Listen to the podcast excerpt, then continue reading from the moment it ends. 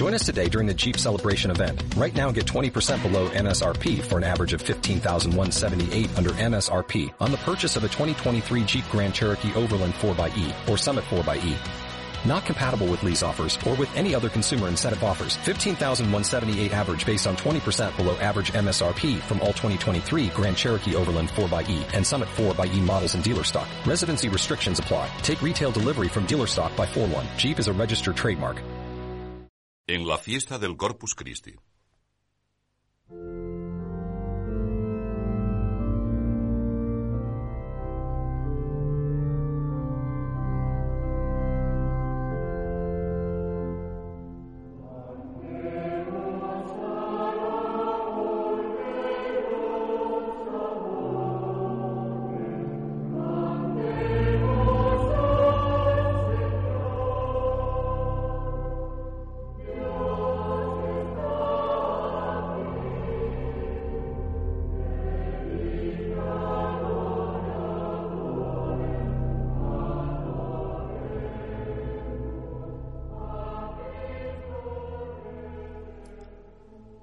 Hoy, fiesta del Corpus Christi, meditamos juntos la profundidad del amor del Señor, que le ha llevado a quedarse oculto bajo las especies sacramentales, y parece como si oyésemos físicamente aquellas enseñanzas suyas a la muchedumbre.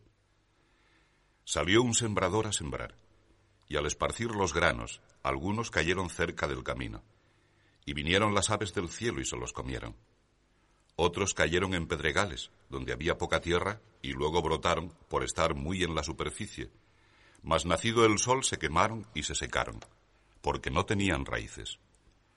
Otros cayeron entre espinas, las cuales crecieron y los sofocaron. Otros granos cayeron en buena tierra y dieron fruto, algunos el ciento por uno, otros el sesenta, otros el treinta. La escena es actual, el sembrador divino arroja también ahora su semilla. La obra de la salvación sigue cumpliéndose y el Señor quiere servirse de nosotros. Desea que los cristianos abramos a su amor todos los senderos de la tierra. Nos invita a que propaguemos el divino mensaje con la doctrina y con el ejemplo hasta los últimos rincones del mundo. Nos pide que, siendo ciudadanos de la sociedad eclesial y de la civil, al desempeñar con fidelidad nuestros deberes, cada uno sea otro Cristo, santificando el trabajo profesional y las obligaciones del propio Estado.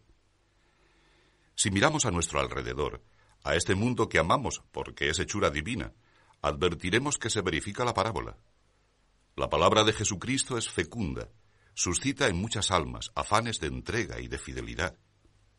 La vida y el comportamiento de los que sirven a Dios han cambiado la historia, e incluso muchos de los que no conocen al Señor se mueven sin saberlo quizá por ideales nacidos del cristianismo. Vemos también que parte de la simiente cae en tierra estéril o entre espinas y abrojos, que hay corazones que se cierran a la luz de la fe. Los ideales de paz, de reconciliación, de fraternidad son aceptados y proclamados, pero no pocas veces son desmentidos con los hechos. Algunos hombres se empeñan inútilmente en aerrojar la voz de Dios impidiendo su difusión con la fuerza bruta o con un arma menos ruidosa, pero quizá más cruel, porque insensibiliza al espíritu, la indiferencia. Me gustaría que, al considerar todo eso, tomáramos conciencia de nuestra misión de cristianos, volviéramos los ojos hacia la Sagrada Eucaristía, hacia Jesús, que presente entre nosotros nos ha constituido como miembros suyos. Vos estis corpus Christi, et membra de membro, vosotros sois el cuerpo de Cristo y miembros unidos a otros miembros. Nuestro Dios ha decidido permanecer en el sagrario para alimentarnos, para fortalecernos, para divinizarnos, para dar eficacia a nuestra tarea y a nuestro esfuerzo. Jesús es simultáneamente el sembrador, la semilla y el fruto de la siembra, el pan de vida eterna. Este milagro, continuamente renovado de la Sagrada Eucaristía, tiene todas las características de la manera de actuar de Jesús. Perfecto Dios y perfecto hombre, Señor de cielos y tierra, se nos ofrece como sustento, del modo más natural y ordinario. Así espera nuestro amor desde hace casi dos mil años. Es mucho tiempo y no es mucho tiempo, porque cuando hay amor los días vuelan. Viene a mi memoria una encantadora poesía gallega, una de esas cantigas de Alfonso X el Sabio. La leyenda de un monje que en su simplicidad suplicó a Santa María poder contemplar el cielo, aunque fuera por un instante. La Virgen acogió su deseo y el buen monje fue trasladado al paraíso. Cuando regresó, no reconocía a ninguno de los moradores del monasterio. Su oración, que a él le había parecido brevísima, había durado tres siglos. Tres siglos no son nada para un corazón amante. Así me explico yo esos dos mil años de espera del Señor en la Eucaristía. Es la espera de Dios, que ama a los hombres, que nos busca, que nos quiere tal como somos, limitados, egoístas, inconstantes, pero con la capacidad de descubrir su infinito cariño y de entregarnos a Él enteramente. Por amor y para enseñarnos a amar, vino Jesús a la tierra y se quedó entre nosotros en la Eucaristía como hubiese amado a los suyos que vivían en el mundo, los amó hasta el fin. Con esas palabras comienza San Juan la narración de lo que sucedió aquella víspera de la Pascua, en la que Jesús, nos lo refiere San Pablo, tomó el pan y dando gracias, lo partió y dijo, Tomad y comed. Este es mi cuerpo, que por vosotros será entregado. Haced esto en memoria mía. Y de la misma manera el cáliz, después de haber cenado, diciendo, Este cáliz es el Nuevo Testamento de mi sangre. Haced esto cuantas veces lo bebiereis en memoria mía.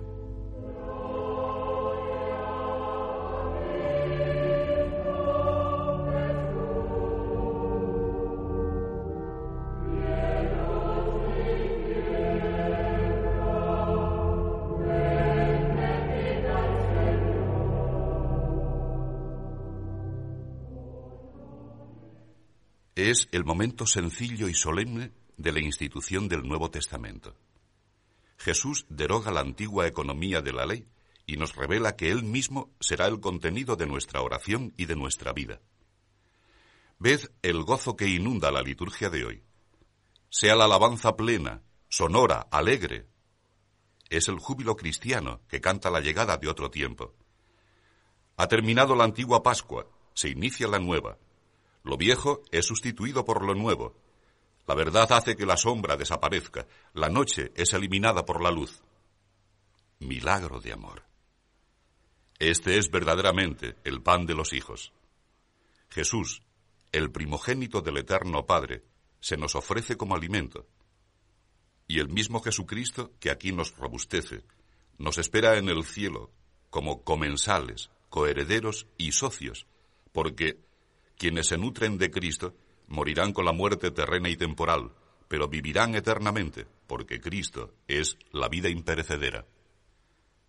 La felicidad eterna para el cristiano que se conforta con el definitivo maná de la Eucaristía comienza ya ahora. Lo viejo ha pasado. Dejemos aparte todo lo caduco.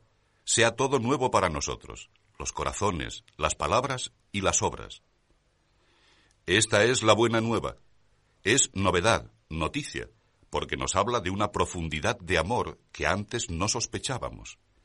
Es buena porque nada mejor que unirnos íntimamente a Dios, bien de todos los bienes. Esta es la buena nueva, porque de alguna manera y de un modo indescriptible nos anticipa la eternidad. Jesús se esconde en el Santísimo Sacramento del altar para que nos atrevamos a tratarle, para ser el sustento nuestro, con el fin de que nos hagamos una sola cosa con Él. Al decir, sin mí no podéis nada, no condenó al cristiano a la ineficacia, ni le obligó a una búsqueda ardua y difícil de su persona. Se ha quedado entre nosotros con una disponibilidad total. Cuando nos reunimos ante el altar mientras se celebra el santo sacrificio de la misa, cuando contemplamos la sagrada hostia expuesta en la custodia o la adoramos escondida en el sagrario, debemos reavivar nuestra fe, pensar en esa existencia nueva que viene a nosotros y conmovernos ante el cariño y la ternura de Dios. Perseveraban todos en la doctrina de los apóstoles, en la comunicación de la fracción del pan y en las oraciones. Así nos describen las Escrituras la conducta de los primeros cristianos. Congregados por la fe de los apóstoles en perfecta unidad, al participar de la Eucaristía, unánimes en la oración. Fe, pan, palabra. Jesús en la Eucaristía es prenda segura de su presencia en nuestras almas, de su poder que sostiene el mundo, de sus promesas de salvación que ayudarán a que la familia humana, cuando llegue el fin de los tiempos, habite perpetuamente en la casa del cielo, en torno a Dios Padre, Dios Hijo y Dios Espíritu Santo, Trinidad Beatísima, Dios único. Es toda nuestra fe la que se pone en acto cuando creemos en Jesús, en su presencia real bajo los accidentes del pan y del vino. No comprendo cómo se puede vivir cristianamente sin sentir la necesidad de una amistad constante con Jesús en la palabra y en el pan, en la oración y en la Eucaristía. Y entiendo muy bien que a lo largo de los siglos las sucesivas generaciones de fieles hayan ido concretando esa piedad eucarística, unas veces con prácticas multitudinarias, profesando públicamente su fe, otras con gestos silenciosos y callados, en la sacra paz del templo o en la intimidad del corazón. Ante todo, hemos de amar la Santa Misa, que debe ser el centro de nuestro día. Si vivimos bien la misa, ¿cómo no continuar luego el resto de la jornada con el pensamiento en el Señor, con la comezón de no apartarnos de su presencia para trabajar como Él trabajaba y amar como Él amaba? Aprendemos entonces a agradecer al Señor esa otra delicadeza suya, que no haya querido limitar su presencia al momento del sacrificio del altar, sino que haya decidido permanecer en la hostia santa que se reserva en el tabernáculo, en el sagrario. Os diré que para mí el sagrario ha sido siempre Betania, el lugar tranquilo y apacible donde está Cristo, donde podemos contarle nuestras preocupaciones, nuestros sufrimientos, nuestras ilusiones y nuestras alegrías, con la misma sencillez y naturalidad con que le hablaban aquellos amigos suyos, Marta, María y Lázaro. Por eso, al recorrer las calles de alguna ciudad o de algún pueblo, me da alegría descubrir, aunque sea de lejos, la silueta de una iglesia. Es un nuevo sagrario, una ocasión más de dejar que el alma se escape para estar, con el deseo, junto al Señor sacramentado.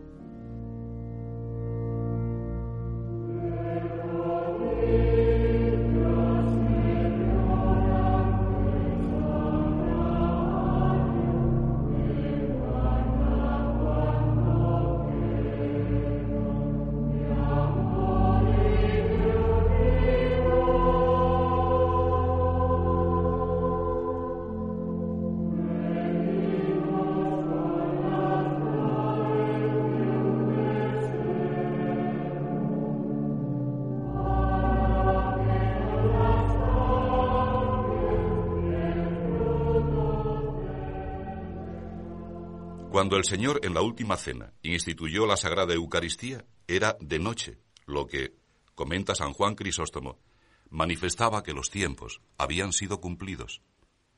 Se hacía noche en el mundo, porque los viejos ritos, los antiguos signos de la misericordia infinita de Dios con la humanidad, iban a realizarse plenamente, abriendo el camino a un verdadero amanecer, la nueva Pascua. La Eucaristía fue instituida durante la noche preparando de antemano la mañana de la resurrección. También en nuestras vidas hemos de preparar esa alborada. Todo lo caduco, lo dañoso y lo que no sirve, el desánimo, la desconfianza, la tristeza, la cobardía, todo eso ha de ser echado fuera. La Sagrada Eucaristía introduce en los hijos de Dios la novedad divina y debemos responder in novitate sensus, con una renovación de todo nuestro sentir y de todo nuestro obrar. Se nos ha dado un principio nuevo de energía, una raíz poderosa, injertada en el Señor. No podemos volver a la antigua levadura, nosotros que tenemos el pan de ahora y de siempre. En esta fiesta, en ciudades de una parte y otra de la tierra, los cristianos acompañan en procesión al Señor, que escondido en la hostia recorre las calles y plazas, lo mismo que en su vida terrena, saliendo al paso de los que quieren verle, haciéndose el encontradizo con los que no le buscan. Jesús aparece así una vez más en medio de los suyos. ¿Cómo reaccionamos ante esa llamada del Maestro? Porque las manifestaciones externas de amor deben nacer del corazón y prolongarse con testimonio de conducta cristiana. Si hemos sido renovados con la recepción del cuerpo del Señor, hemos de manifestarlo con obras. que nuestros pensamientos sean sinceros, de paz, de entrega, de servicio. Que nuestras palabras sean verdaderas, claras, oportunas. Que sepan consolar y ayudar. Que sepan, sobre todo, llevar a otros la luz de Dios. Que nuestras acciones sean coherentes, eficaces, acertadas. Que tengan ese bonus odor Christi, el buen olor de Cristo, porque recuerden su modo de comportarse y de vivir. La procesión del Corpus hace presente a Cristo por los pueblos y las ciudades del mundo. Pero esa presencia, repito, no debe ser cosa de un día, ruido que se escuche y se olvida. Ese pasar de Jesús nos trae a la memoria que debemos descubrirlo también en nuestro quehacer ordinario. Junto a esa procesión solemne de este jueves, debe estar la procesión callada y sencilla de la vida corriente de cada cristiano, hombre entre los hombres, pero con la dicha de haber recibido la fe y la misión divina de conducirse de tal modo que renueve el mensaje del Señor en la tierra. No nos faltan errores, miserias, pecados, pero Dios está con los hombres, y hemos de disponernos para que se sirva de nosotros y se haga continuo su tránsito entre las criaturas. Vamos, pues, a pedir al Señor que nos conceda ser almas de Eucaristía, que nuestro trato personal con Él se exprese en alegría, en serenidad, en afán de justicia. Y facilitaremos a los demás la tarea de reconocer a Cristo. Contribuiremos a ponerlo en la cumbre de todas las actividades humanas. Se cumplirá la promesa de Jesús. Yo, cuando sea exaltado sobre la tierra, todo lo atraeré hacia mí. Jesús, os decía al comienzo, es el sembrador. Y por medio de los cristianos prosigue su siembra divina. Cristo aprieta el trigo en sus manos llagadas, lo empapa con su sangre, lo limpia, lo purifica y lo arroja en el surco, que es el mundo. Echa los granos uno a uno, para que cada cristiano, en su propio ambiente, dé testimonio de la fecundidad de la muerte y de la resurrección del Señor.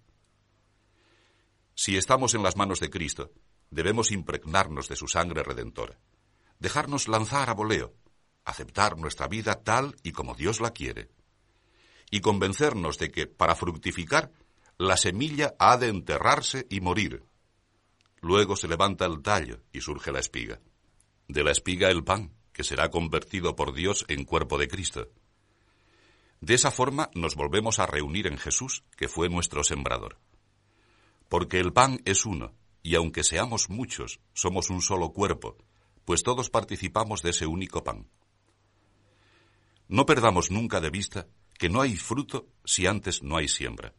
Es preciso, por tanto, esparcir generosamente la palabra de Dios, hacer que los hombres conozcan a Cristo y que conociéndole tengan hambre de él. Es buena ocasión esta fiesta del Corpus Christi, cuerpo de Cristo, pan de vida, para meditar en esas hambres que se advierten en el pueblo, de verdad, de justicia, de unidad y de paz. Ante el hambre de paz hemos de repetir con San Pablo, Cristo es nuestra paz, pax nostra. Los deseos de verdad deben recordarnos que Jesús es el camino, la verdad y la vida. A quienes aspiran a la unidad, hemos de colocarles frente a Cristo que ruega para que estemos, consumati in unum, consumados en la unidad. El hambre de justicia debe conducirnos a la fuente originaria de la concordia entre los hombres, el ser y saberse hijos del Padre, hermanos. Paz, verdad, unidad, justicia. Qué difícil parece a veces la tarea de superar las barreras que impiden la convivencia humana. Y sin embargo, los cristianos estamos llamados a realizar ese gran milagro de la fraternidad. Conseguir, con la gracia de Dios, que los hombres se traten cristianamente, llevando los unos las cargas de los otros, viviendo el mandamiento del amor, que es vínculo de la perfección y resumen de la ley. No se nos puede ocultar que resta mucho por hacer. En cierta ocasión, contemplando quizá el suave movimiento de las espigas ya granadas, dijo Jesús a sus discípulos, La mies es mucha, pero los obreros son pocos. Rogad, pues, al dueño de la mies que envíe trabajadores a su campo. Como entonces Ahora siguen faltando peones que quieran soportar el peso del día y del calor. Y si los que trabajamos no somos fieles, sucederá lo que escribe el profeta Joel. Destruida la cosecha, la tierra en luto, porque el trigo está seco, desolado el vino, perdido el aceite. Confundíos, labradores, gritad, viñadores, por el trigo y la cebada. No hay cosecha. No hay cosecha cuando no se está dispuesto a aceptar generosamente un constante trabajo que puede resultar largo y fatigoso, labrar la tierra, sembrar la simiente, cuidar los campos, realizar la siega y la trilla. En la historia, en el tiempo, se edifica el reino de Dios. El Señor nos ha confiado a todos esa tarea, y ninguno puede sentirse eximido. Al adorar y mirar hoy a Cristo en la Eucaristía, pensemos que aún no ha llegado la hora del descanso, que la jornada continúa. Se ha recogido en el libro de los Proverbios. El que labra su campiña tendrá pan a saciedad. Tratemos de aplicarnos espiritualmente este pasaje. El que no labra el terreno de Dios, el que no es fiel a la misión divina de entregarse a los demás, ayudándoles a conocer a Cristo, difícilmente logrará entender lo que es el pan eucarístico. Nadie estima lo que no le ha costado esfuerzo. Para apreciar y amar la Sagrada Eucaristía es preciso recorrer el camino de Jesús, ser trigo, morir para nosotros mismos, resurgir llenos de vida y dar fruto abundante, el ciento por uno. Ese camino se resume en una única palabra, amar. Amar es tener el corazón grande, sentir las preocupaciones de los que nos rodean, saber perdonar y comprender, sacrificarse con Jesucristo por las almas todas. Si amamos con el corazón de Cristo, aprenderemos a servir, y defenderemos la verdad claramente y con amor. Para amar de ese modo, es preciso que cada uno extirpe de su propia vida todo lo que estorba la vida de Cristo en nosotros, el apego a nuestra comodidad, la tentación del egoísmo, la tendencia al lucimiento propio. Solo reproduciendo en nosotros esa vida de Cristo, podremos transmitirla a los demás. Solo experimentando la muerte del grano de trigo, podremos trabajar en las entrañas de la tierra, transformarla desde dentro, hacerla fecunda.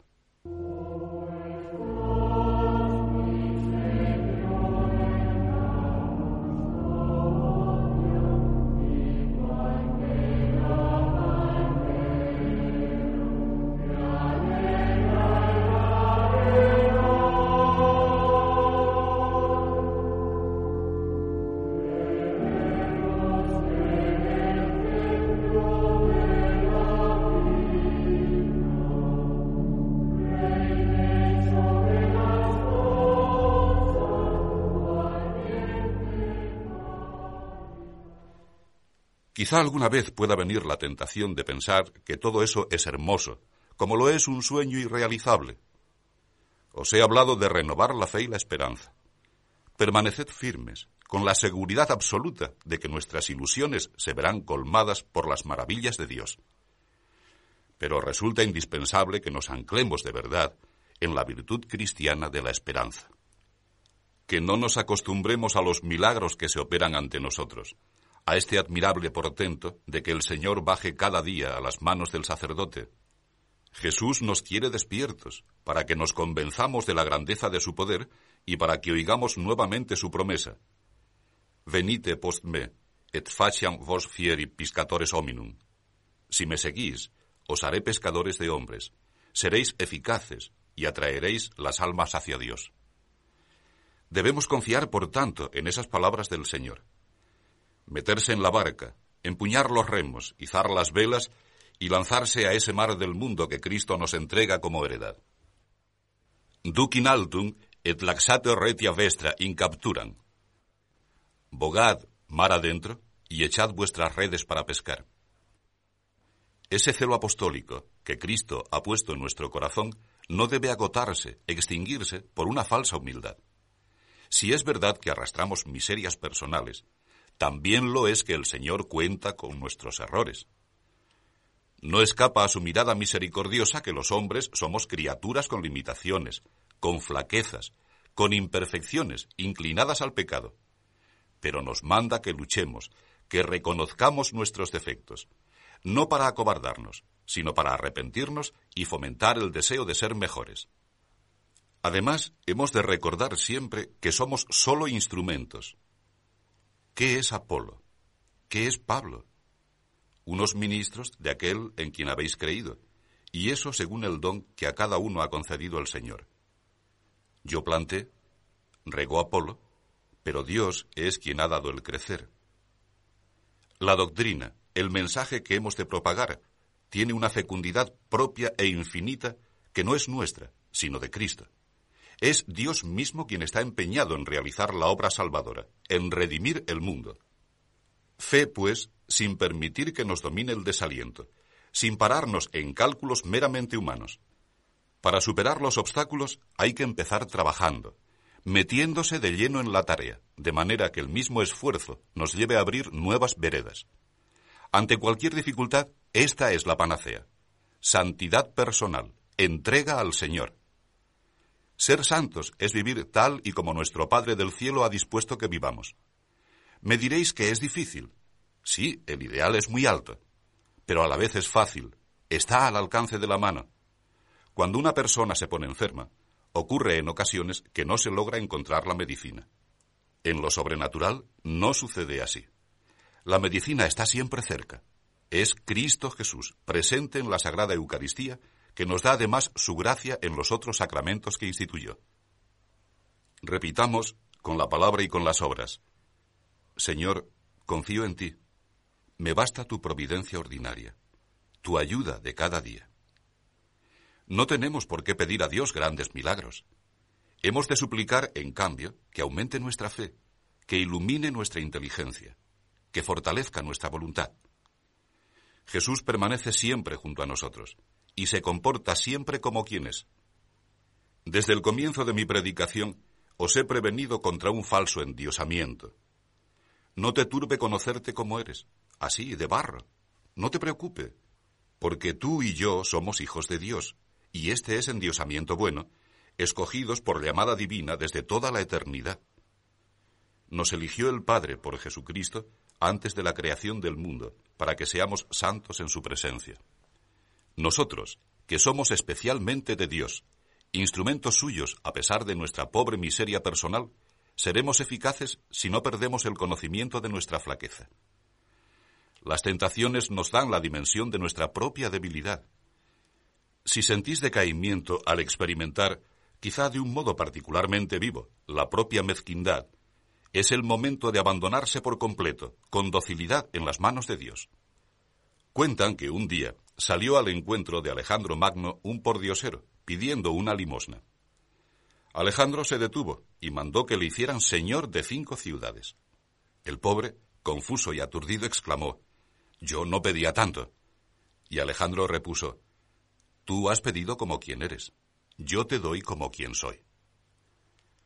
Aun en los momentos en los que percibamos más profundamente nuestra limitación, podemos y debemos mirar a Dios Padre, a Dios Hijo, a Dios Espíritu Santo, sabiéndonos partícipes de la vida divina. No existe jamás razón suficiente para volver la cara atrás. El Señor está a nuestro lado.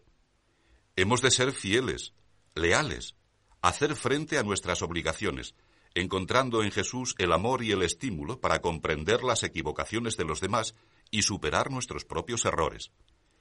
Así, todos esos decaimientos, los tuyos, los míos, los de todos los hombres, serán también soporte para el reino de Cristo. Reconozcamos nuestras enfermedades, pero confesemos el poder de Dios. El optimismo, la alegría, el convencimiento firme de que el Señor quiere servirse de nosotros han de informar la vida cristiana. Si nos sentimos parte de esta Iglesia Santa, si nos consideramos sostenidos por la roca firme de Pedro y por la acción del Espíritu Santo, nos decidiremos a cumplir el pequeño deber de cada instante, sembrar cada día un poco. Y la cosecha desbordará los graneros. Acabemos este rato de oración. Recordad saboreando en la intimidad del alma la infinita bondad divina, que por las palabras de la consagración, Cristo se va a hacer realmente presente en la hostia, con su cuerpo, con su sangre, con su alma y con su divinidad. Adoradle con reverencia y con devoción. Renovad en su presencia el ofrecimiento sincero de vuestro amor. Decidle sin miedo que le queréis. Agradecedle esta prueba diaria de misericordia tan llena de ternura y fomentad el deseo de acercaros a comulgar con confianza. Yo, Me pasmo ante este misterio de amor. El Señor busca mi pobre corazón como trono para no abandonarme si yo no me aparto de él. Reconfortados por la presencia de Cristo, alimentados de su cuerpo, seremos fieles durante esta vida terrena y luego, en el cielo, junto a Jesús y a su madre, nos llamaremos vencedores. ¿Dónde está, oh muerte, tu victoria? ¿Dónde está, oh muerte, tu aguijón? Demos gracias a Dios que nos ha traído la victoria por la virtud de nuestro Señor Jesucristo.